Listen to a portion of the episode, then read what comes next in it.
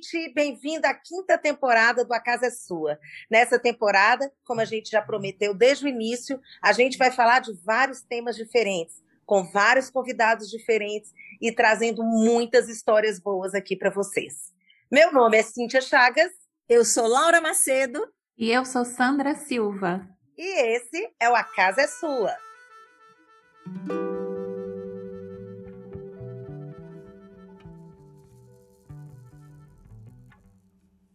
Às vezes eu levantava cedinho ia lá para a cozinha, lá nos fundos. Minha mãe já estava na lida, atiçando a lenha no fogão, enquanto coava café, cantava.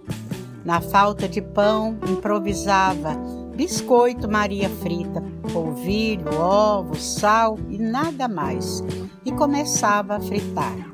Os filhos iam chegando, um a um, dez até a cozinha inchar, e ainda tinha as primas vindas da roça para estudar. A meninada se deliciava disputando cada fritada com golinhos de café. Lá na cozinha ficava minha mãe, entre panelas e pratos, sempre a cantarolar.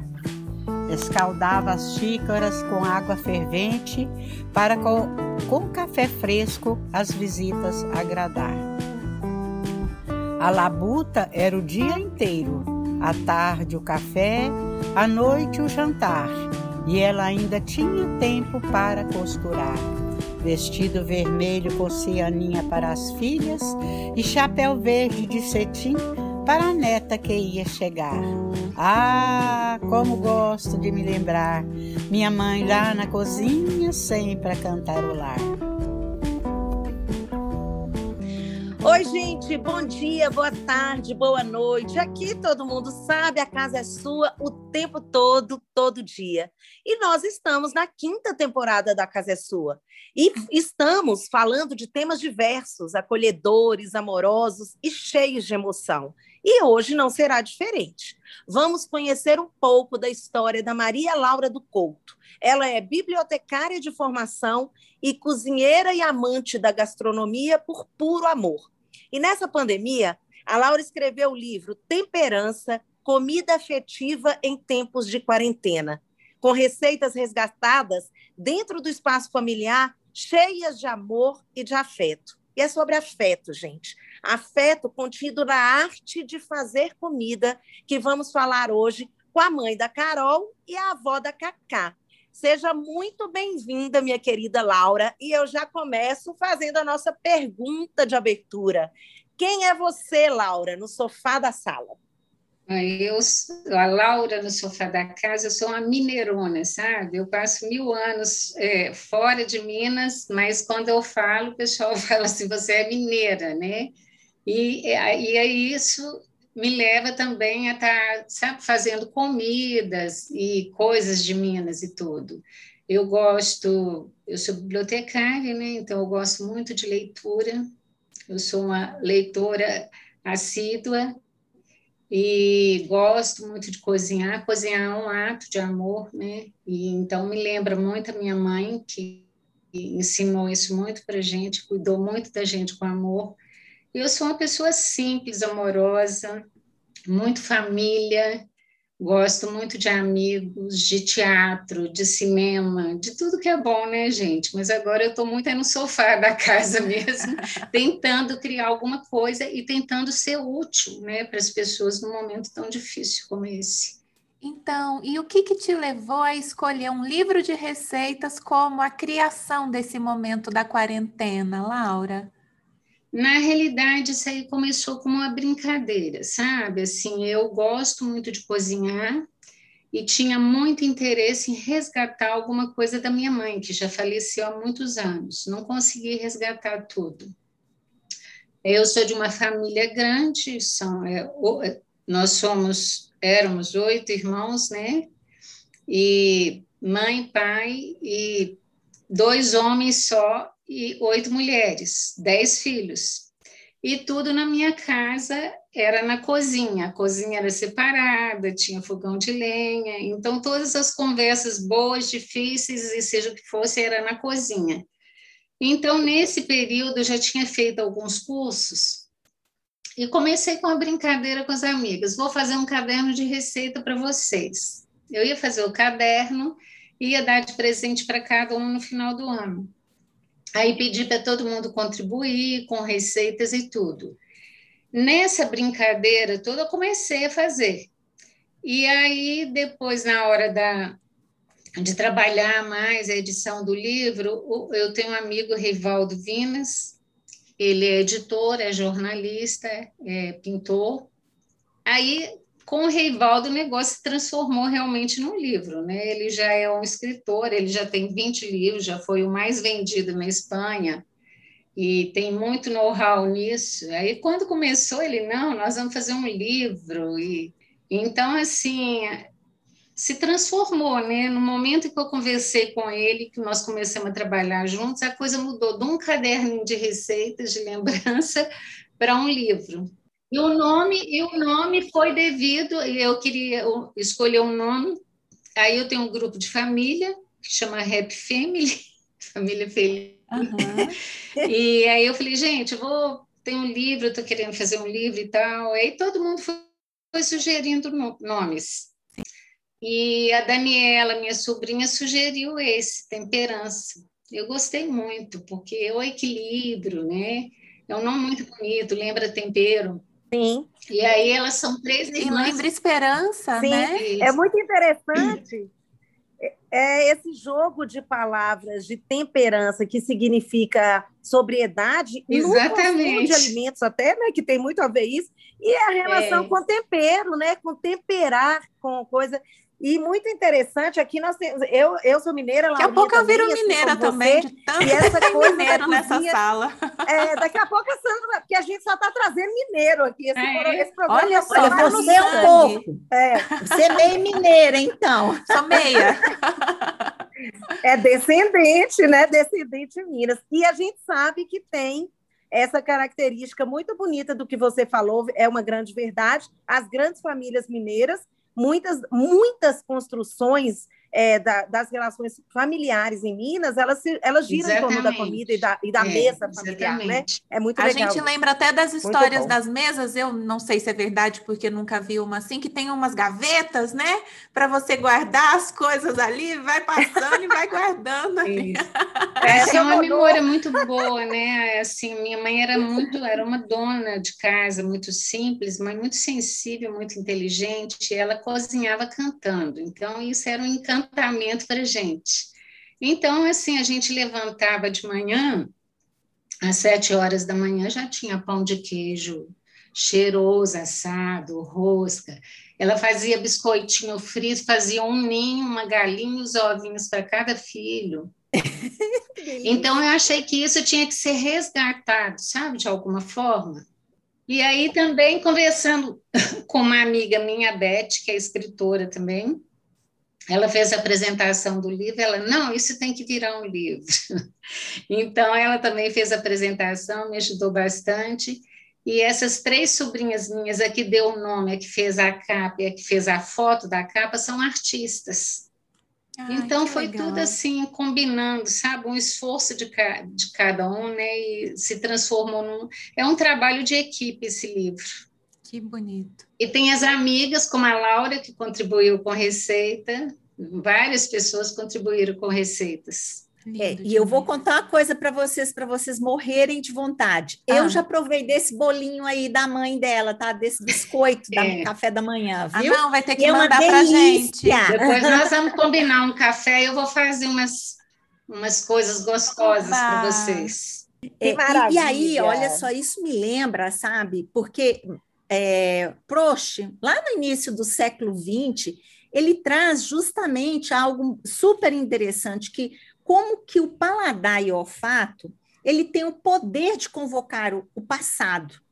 E aí eu fico me perguntando, e a gente fica se refletindo assim, como que hoje as mulheres que buscam a sua independência, elas vão lá e contratam outras mulheres para fazer suas comidas e para cuidar das famílias, né?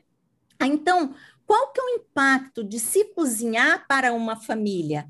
Né? Como é que é isso? E como é que pode garantir ou criar condições para que esse paladar, esse olfato, que é essa memória que foi o que você nos trouxe aí, essa, essa é a memória afetiva, ela esteja presente no ambiente familiar. Como é que é isso? Que é conciliar essa vida moderna, né, com essa, essa proposta dessa cozinha afetiva? Olha, eu fico pensando assim, é, neste momento que nós passamos de pandemia, assim, cozinhar se tornou um ato quase necessário, né, para todo mundo, porque a minha mãe, ela era uma pessoa que era do lar, ela ficava ali por conta de ajudar a gente. Depois todo mundo foi ficando independente, foi trabalhar, e aí você ficou, começou a ficar dependente de outras pessoas para te atenderem, porque você tinha filho, tinha uma pessoa para te ajudar, trabalhar, fazer comida em casa. Mas hoje, assim, como comida, eu acho que mudou tanto no sentido de você ter mais independência numa hora dessa e poder fazer algo para você comer e para sua família comer, e também mudou muito no sentido dessa paixão, né? Hoje eu acho que tem uma tendência muito grande por as pessoas se apaixonam por gastronomia, né? Muitos programas na televisão é e, e é, é uma, cozinhar é, é, é, uma poesia, né, gente? É muito é muito bom assim você poder estar tá fazendo convidar um grupo de amigos e fazer alguma coisa gostosa e conversar.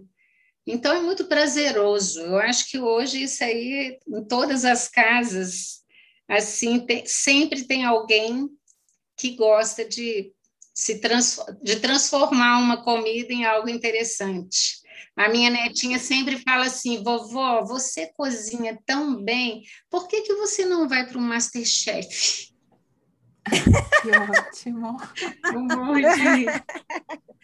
Mas isso que você falou, Laura, é muito bacana, porque, contrariando aí o que a Laura trouxe, de, de da gente realmente sempre foi, é, durante a história, né, da nossa história, a gente delegava assim a, a, coisa da cozinha, sempre foi uma coisa muito feminina, né? Dentro do espaço da mulher, como você falou da sua mãe, e aí depois a gente delegava para outras pessoas quando a gente tinha que cuidar dos nossos filhos ou sair para trabalhar e tudo mais.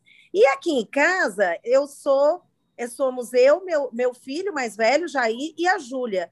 E contrariando todas as estatísticas, o meu cozinheiro oficial, que cozinha maravilhosamente bem, é vegano, né? Não, não, a gente aqui em casa até a Laura é vegetariana, a gente é, eu não sou vegana, mas o Jair é totalmente vegano e ele faz todo o alimento nosso, entendeu? Então, e com muito amor e comidas muito gostosas.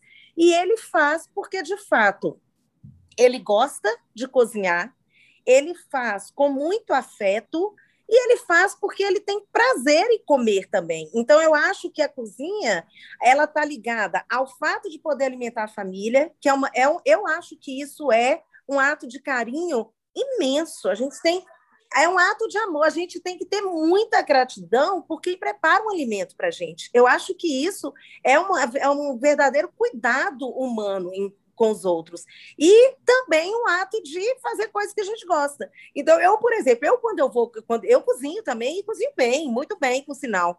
E quando eu vou para a cozinha, eu gosto de fazer aquilo que eu gosto de comer também, porque o prazer da alimentação é uma coisa muito boa também, né? É, claro. Eu, o meu irmão mais velho, né, ele no meio de tantas mulheres, né, nós éramos oito mulheres, ele era o melhor cozinheiro lá em casa. Sempre foi o melhor cozinheiro. Tudo dele era maravilhoso. Ele tinha o dom, né? E antigamente tinha aquele preconceito que o homem não cozinhava. E ele nunca teve isso, sabe? Ele sempre gostou de cozinhar. E ele fazia as coisas e a gente ficava louca para comer. E ele escrevia assim: Este doce é do Hernandes. Então ninguém tinha coragem de pegar o doce para experimentar, sabe?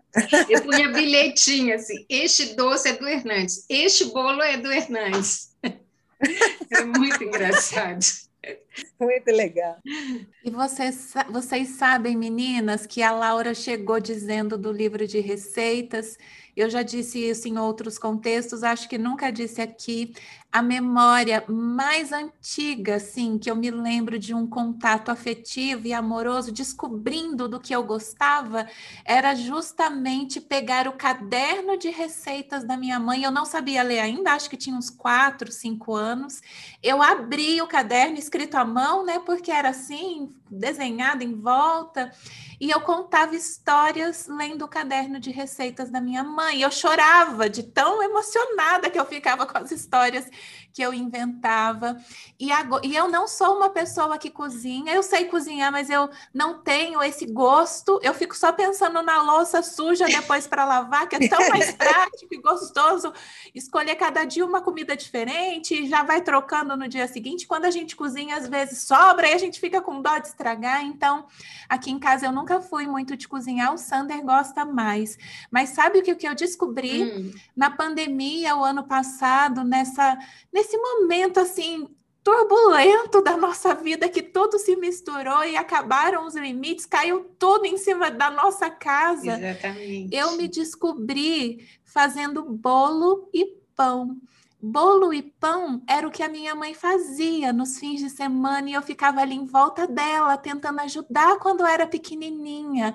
E eu senti naquele momento que havia um resgate também da memória da minha mãe. Fazer aquilo naquele momento que não estava sendo um momento fácil para mim, era como se eu estivesse resgatando essa memória amorosa que me conectava à minha mãe e me conecta também no espaço da maternidade com a minha filha.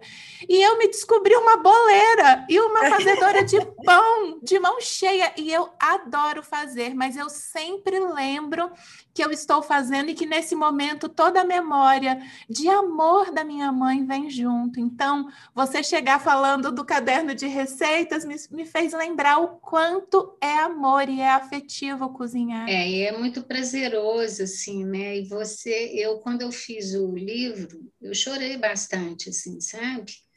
Porque a gente passa por muitas lembranças, muitas memórias, né? Eu fui desde a paçoca, a minha avó era uma pessoa assim muito simples, mas que viajava pelo Brasil todo, sabe? Ela levava paçoca para de lanche. Então eu desde a paçoca de pilão. Então quando você vai reescrever isso aí, você vive tudo isso de novo, né?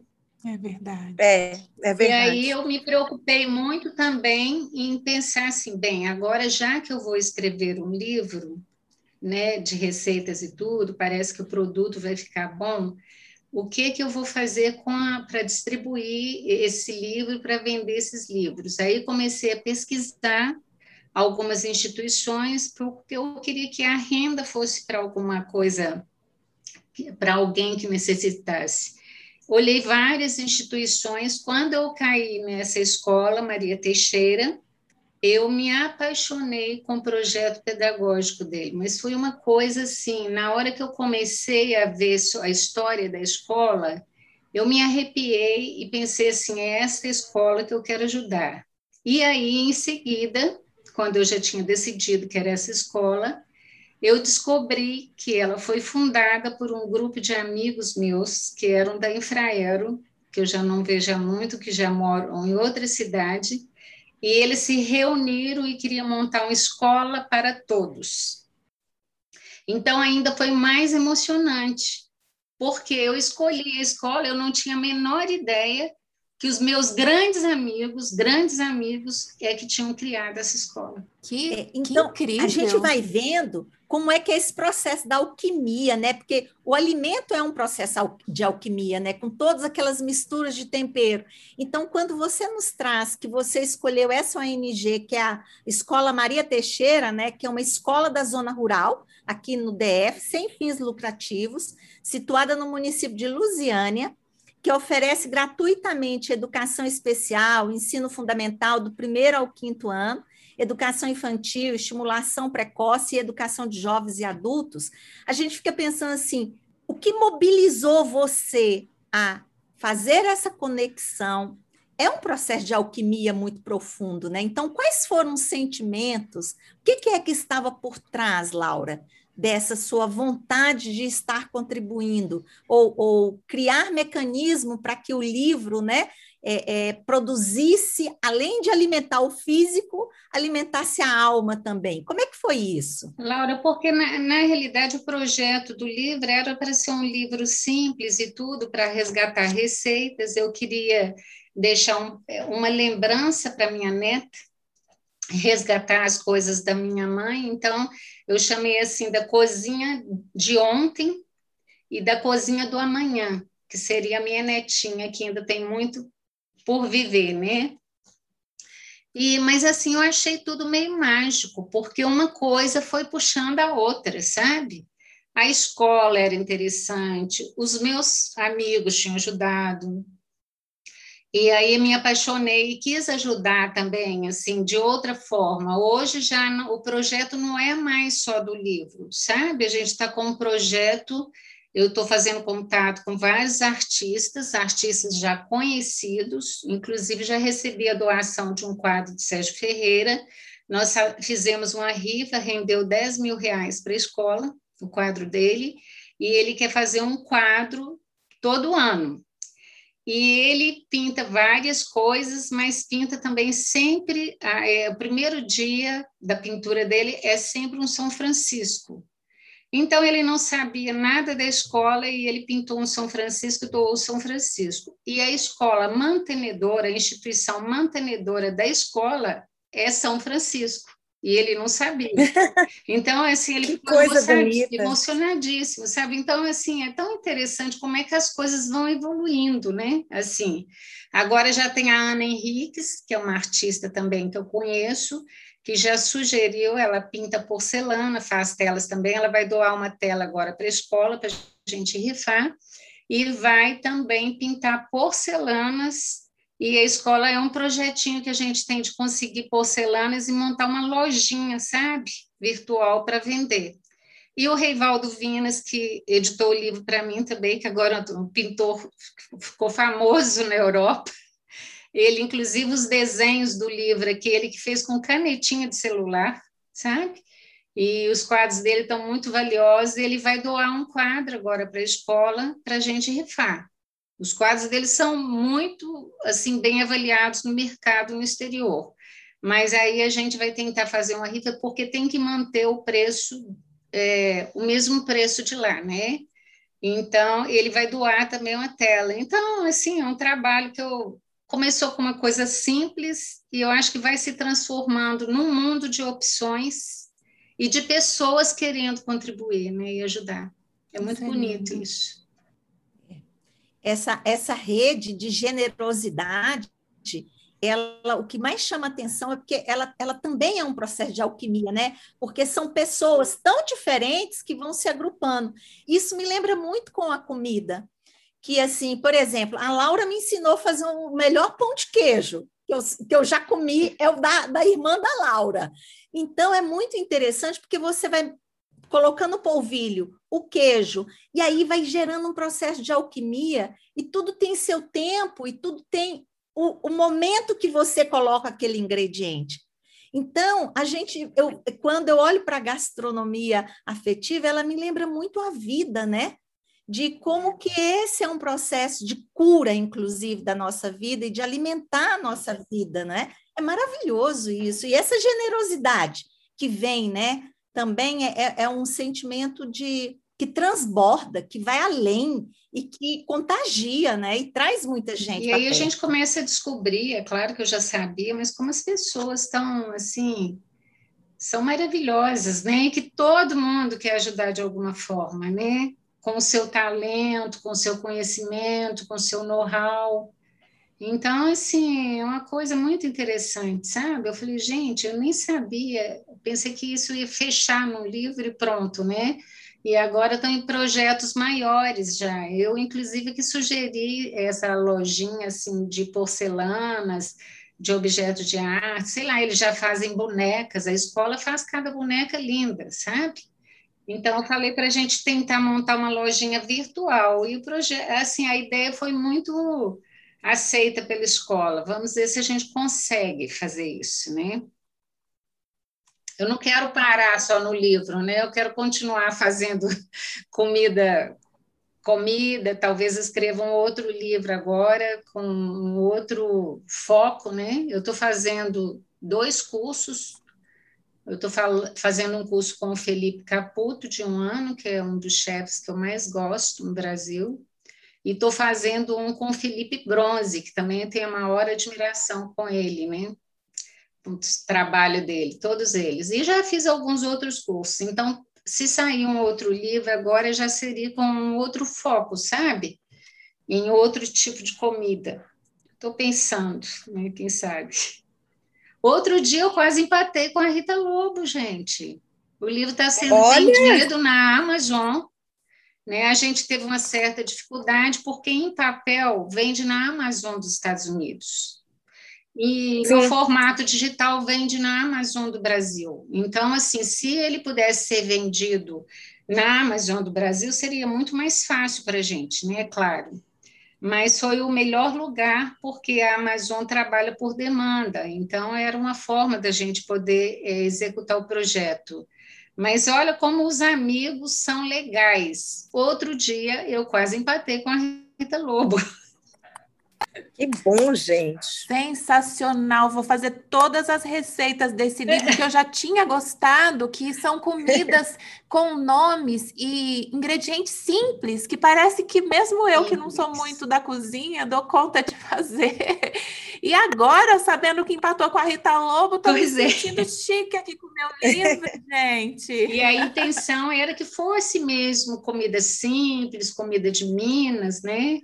Assim coisas, ingredientes simples, que era o objeto na minha casa era, Sim. sabe, tinha horta, então o que a gente comia era o que tinha na casa, né? Meu pai tinha fazenda, a carne toda vinha de lá. Então a, é, a intenção era essa mesmo. A minha mãe era uma pessoa simples, singela, uma artista, mas uma pessoa de uma simplicidade enorme. Gente, deixa eu passar por uma coisa aqui que me passou pela cabeça como mineira que sou. É, eu queria fazer, te fazer uma pergunta. Eu tenho, é, tem acho que 13, 14 anos que eu tô, vai fazer 14 anos que eu estou em Brasília. Sim. E todo mundo, quando eu falo que eu sou mineira, eu acho que eu perdi um pouco do sotaque, mas conversando com você, que eu sinto uma mineiríssima, uma, uma mineirice, que eu acho que você tem, que a Laura tem também. Vocês acham que eu tenho sotaque de mineira? É, mas não tanto como eu e a Laura. É, Porque eu, eu sou a pessoa também. mais mineira do mundo, né, gente? Eu posso mudar para qualquer país do mundo, que na hora que eu abrir a boca, eles vão falar: você é mineira.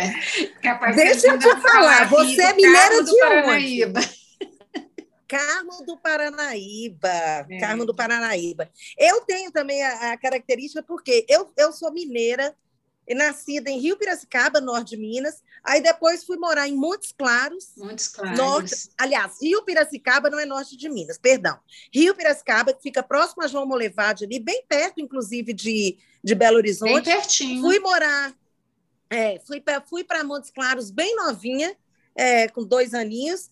E aí fiquei em Montes Claros até meus 21 anos. Eu tinha um sotaque mais baiano do que mineiro, porque o norte de Minas tem uma tendência. Por causa a, da é, localização, né? né?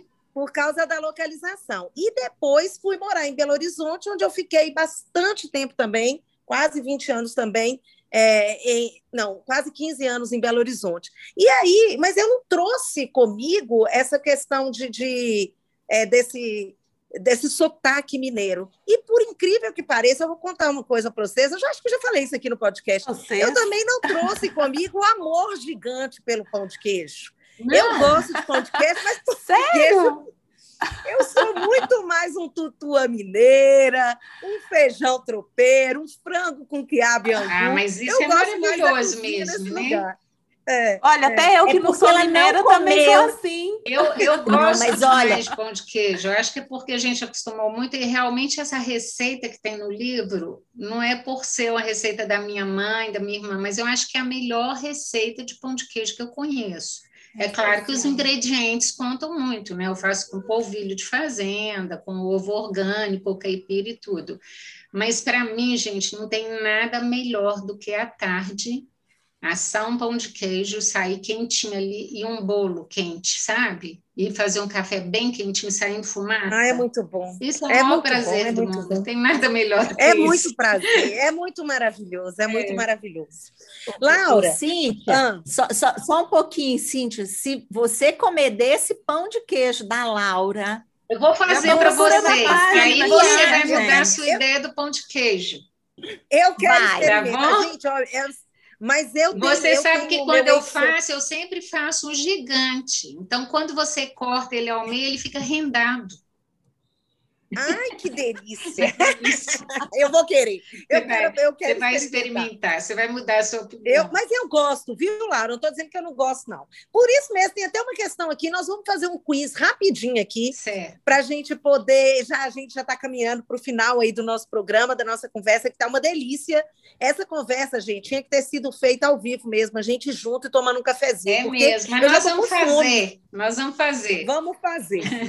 vamos fazer. Olha, são quatro perguntinhas bem rapidinho, é um quiz, e eu vou te perguntar, você fica à vontade. Aliás, são cinco, tá? Você fica à vontade para poder responder, tá bom? Tá. Bora lá? Vamos. É, doce ou salgado? Doce. Hum. Cozinha é um lugar para agregar família ou é só para preparar uma boa comida? Agregar família. Panela velha que faz comida boa? Com certeza.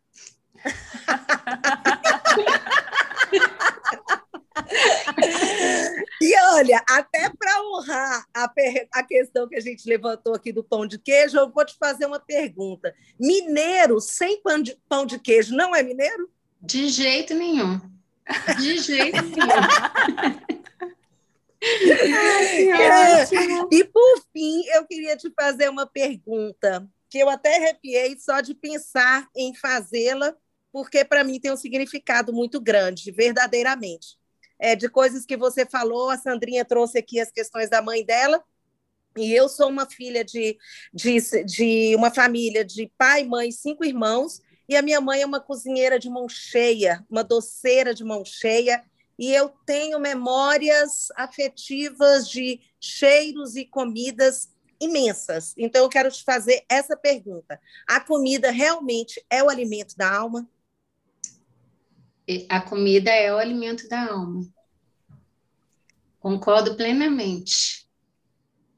Que coisa boa, porque eu também acho a isso. gente a gente cresce, né, interiormente, né?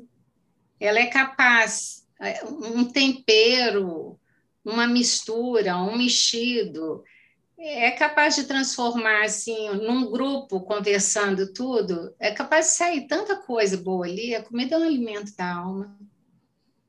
Necessária, né? E, e aí, necessária. Sim. E me e recordo que você falou antes, Laura, de que cozinhar é uma poesia, cozinhar né? É poesia, e quando poesia, você um faz essa poesia, é, e quando você faz esse ato de amor e essa poesia e ainda vincula com um projeto como a ONG, que a gente aqui traz, convida todo mundo a, a se somar, né, para que a gente possa contribuir com essa instituição, que é a ONG Escola Maria Teixeira, é, isso alimenta realmente a alma, né? É, a escola, Gente, eu não tô a só escola fome, tem um projeto não, lindo, um projeto pedagógico, e eu, enquanto puder, né, contribuir, buscar pessoas que possam estar contribuindo, é, é, um, é um, foco meu, sabe, daqui para frente. E eu acho assim, eu sou encantada porque ela uniu pessoas que já eram amigos e que criaram, e agora está unindo outros que estão ajudando. Então, está virando uma comunidade, sabe?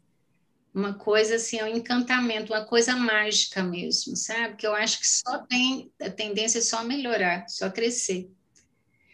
No livro, eu me esqueci, de, eu me esqueci de comentar, a minha irmã, ela, ela gosta de fazer poesias. Então, no livro tem uma poesia que chama Cantoria, que é ela falando exatamente como é que era a cozinha da minha mãe, sabe? Na cozinha da minha mãe tinha gosto de rapadura, de queijo na chapa, de amendoim torrado, de canjica. Então era uma, uma coisinha perfumada que você entrava ali e você se sentia bem. E era mais encantada ainda porque a minha mãe fazia tudo isso cantarolando. De emoção e amor. De emoção e de afeto, é. não é isso?